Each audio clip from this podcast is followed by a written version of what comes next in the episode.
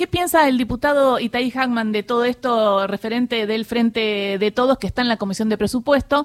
Eh, eh, ¿Qué tal Itaí acá? Gisela Busaniche, Carlos Uranovsky de equipo te saludan. Eh, bueno, ¿cómo estás y qué pensás de todo lo que está sucediendo por el atentado a la vicepresidenta Cristina Fernández de Kirchner? ¿Qué tal? Buenos días, Gisela. Bueno, me parece que cada vez sale más información a la luz de que muestra de que acá hubo una, una planificación, una acción colectiva, eh, si hace unos meses, digamos, unas semanas atrás, hace un mes atrás, la idea del loco suelto ya había quedado descartada, estábamos viendo que hay una trama mucho más profunda, en donde eh, no solamente que había una organización, sino que además hay vínculos eh, y, sectores que tienen que dar explicaciones, vínculos con sectores que financiaron. Eh, bueno, hoy leí a la mañana las noticias que ustedes están comentando sobre la cuestión esta de la carpintería y el financiamiento, muy irregular, eh, todo el, procedimiento eh, y estamos hablando de eh, una empresa, un grupo económico vinculado a, personas muy cercanas al expresidente, también los vínculos con distintos sectores o líderes de la oposición, sobre todo sus vertientes más extremas.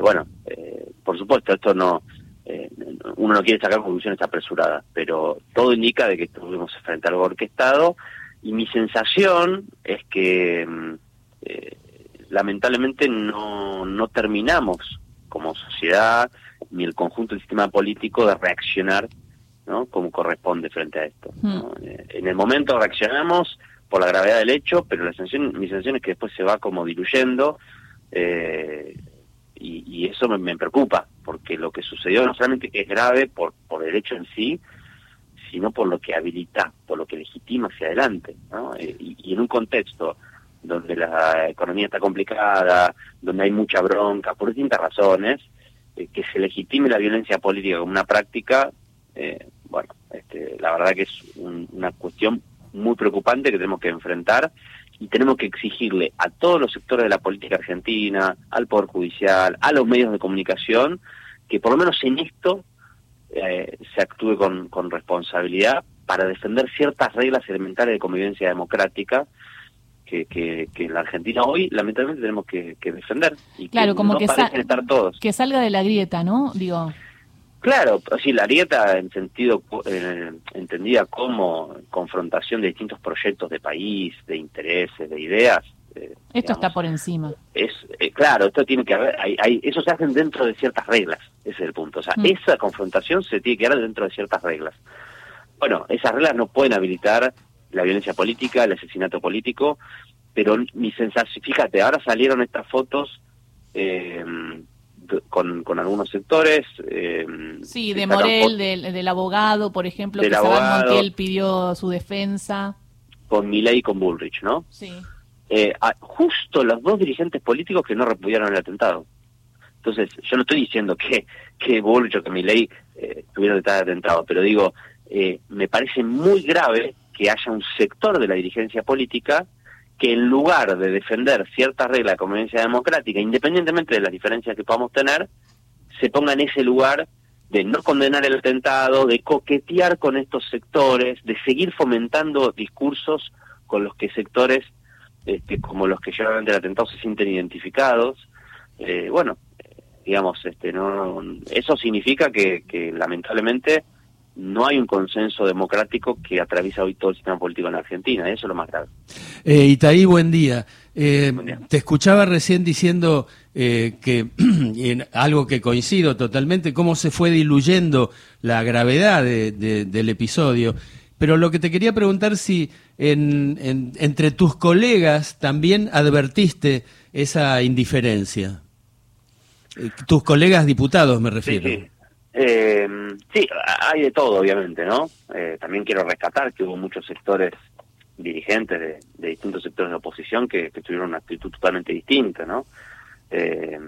pero, pero bueno, me parece que también, lamentablemente, esto se cuela en la discusión interna que tiene la oposición en la Argentina y en un contexto donde socialmente lo que garpa, lo que paga hoy es este, ser, eh, eh, digamos, correr por quién es el más duro, eh, contra el gobierno, contra el Cristina, etcétera. Y, y, todos parecen haber entrado un poco en ese juego, ¿no? Incluso los que hasta no hace mucho tiempo eh, se presentaban como una suerte de versión más moderada, de dialoguista, ¿no? Entonces, hay como una dinámica que yo veo en, la oposición, de esto de, quién es el más duro, de quién es el que corre más eh, en una posición más extrema, a coquetear contra con la antipolítica, la, la antipolítica en su peor versión, ¿no? Que digamos que, que es que, que, está creciendo en un sector de la sociedad por por escepticismo, por, por bronca que hay en la sociedad y demás.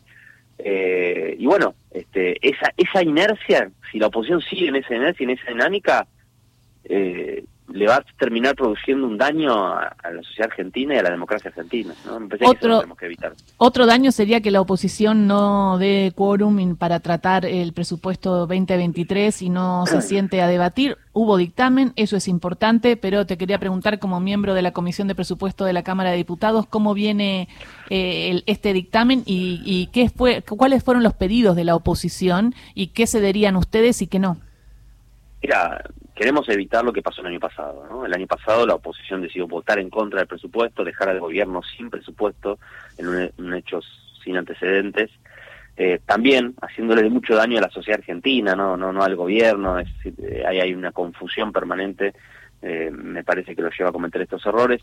La expectativa es que este año no sea igual.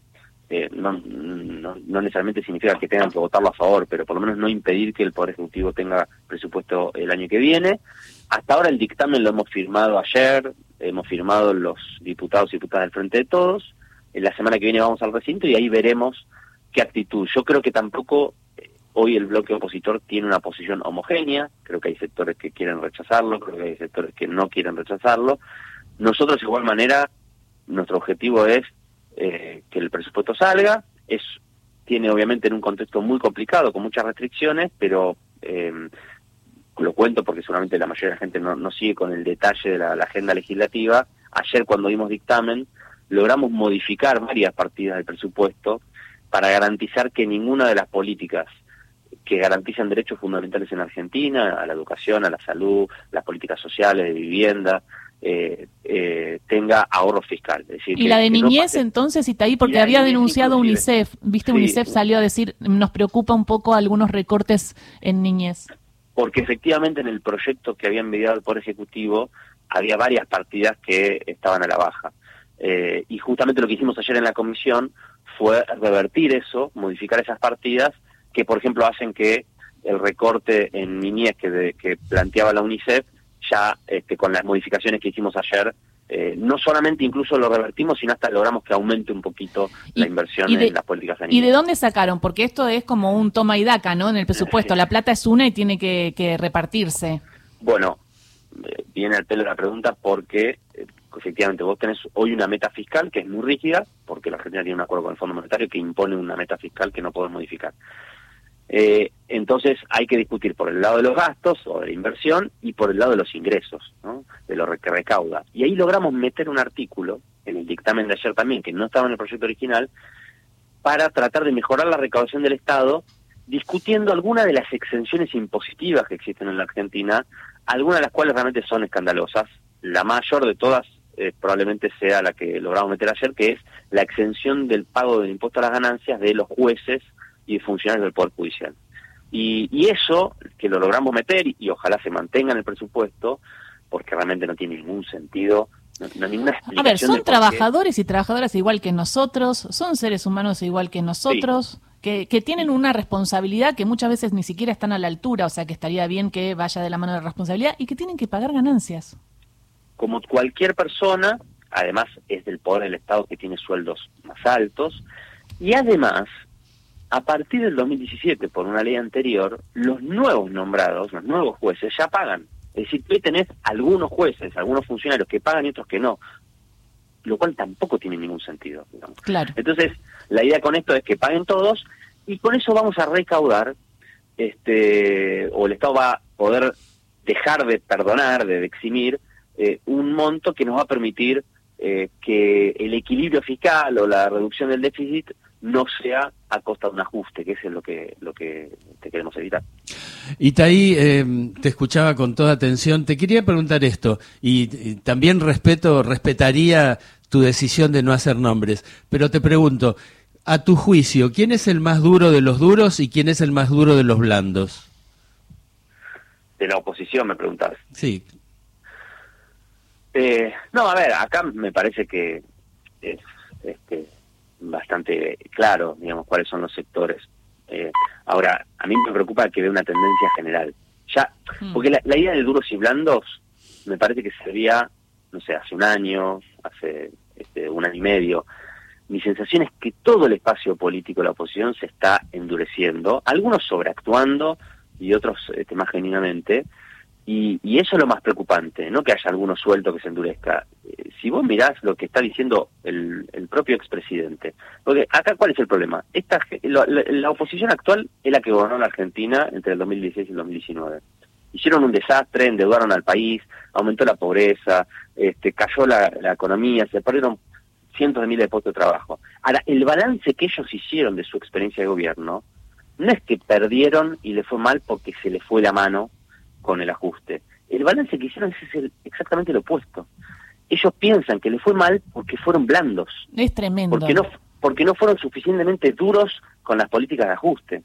Y ese es el balance que están haciendo. Esos son los libros de Macri. ¿no? Los libros de Macri son básicamente eso. Entonces, eh, por eso, si el año que viene la derecha vuelve a gobernar Argentina, no es que va a ser volver al 2016-2019. No, no, no. Ellos están planteando otro esquema mucho más duro, de reformas mucho, de, digamos, ellos sienten que se quedaron cortos y vienen por más, ¿no? Entonces, eh, y eso es algo que atraviesa transversalmente todo el espacio de la oposición, por eso es muy importante que nosotros enderecemos el rumbo, logremos encauzar la política económica para empezar a resolver algunos problemas y tengamos la capacidad de política para evitar, para generar este, una opción que evite que vuelva a la Argentina, no solo para seguir gobernando nosotros, sobre todo para evitar la catástrofe que implicaría este, un retorno de esta versión de, Cambiemos. Muchísimas gracias, Itaí, por esta charla con Radio Nacional. Y interesante entonces todos los aportes que pudieron poner en el dictamen, los cambios que hicieron y ojalá la semana que viene cuando se debata eh, los jueces eh, todos dejen de, tener este, este privilegio y paguen ganancia como todos los trabajadores. Un beso, gracias. Un beso, gracias a ustedes. Itaí Hackman pasó por Ahí vamos, diez y media.